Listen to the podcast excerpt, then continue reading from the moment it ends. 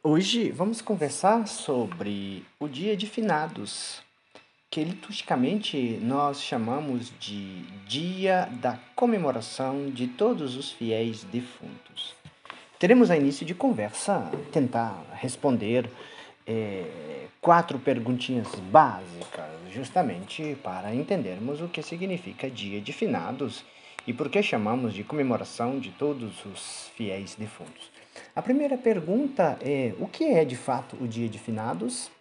A segunda, qual a importância deste dia para nós cristãos, porque se celebra um dia especial para todos os fiéis defuntos?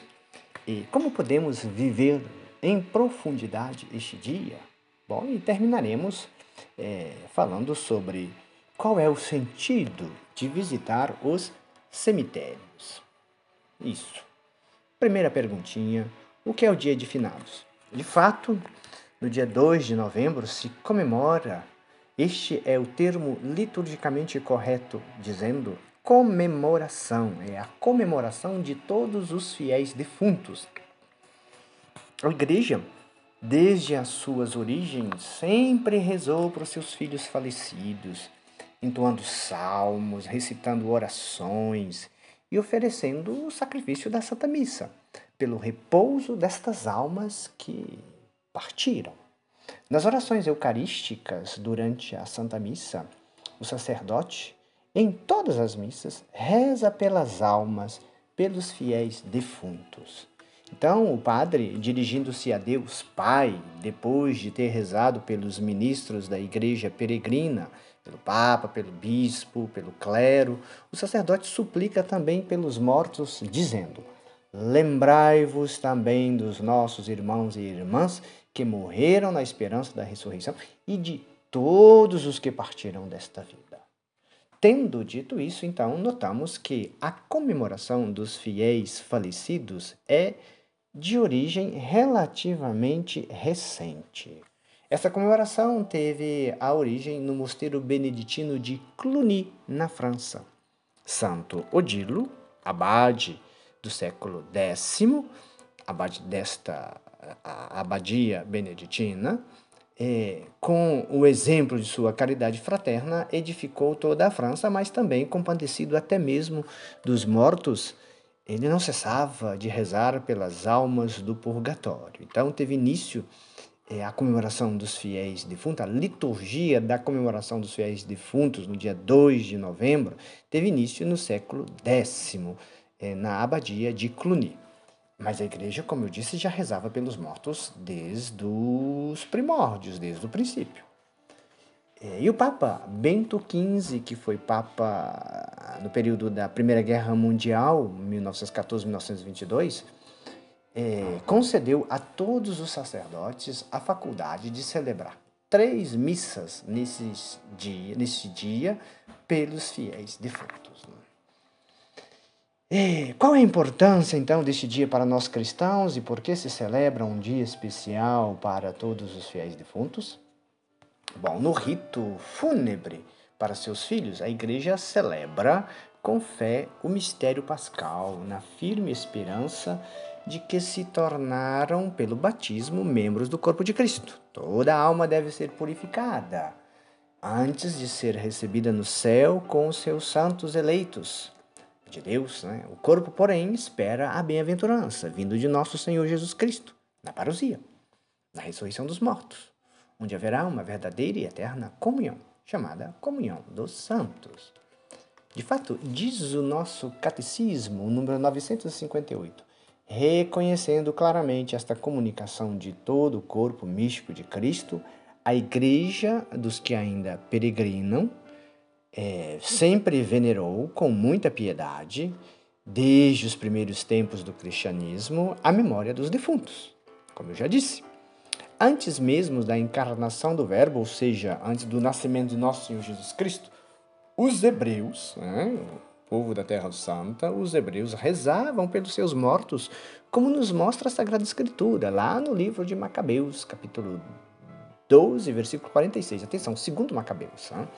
Porque é um pensamento salutar e santo rezar pelos mortos, para que sejam livres de seus pecados. Por eles, oferecem também sufrágios. Né? Nossa oração por eles pode não só ajudá-los, mas também a tornar mais eficaz sua intercessão em nosso favor. Hum? Esta doutrina de rezar pelos santos, é, pelos mortos, pelos fiéis defuntos, né, apoia-se na prática da oração pelos defuntos que, é, de que já fala a Sagrada Escritura, como já citamos, texto de Macabeus. E como podemos viver com profundidade este dia? Como já foi mencionado, desde os primeiros tempos, a Igreja honrou a memória dos defuntos, oferecendo sufrágios em seu favor, particularmente o sacrifício eucarístico, ou seja, a missa, para que purificados eh, possam chegar à, visão beatífica de Deus. A igreja recomenda também a esmola, as indulgências, as obras de penitência a favor dos defuntos.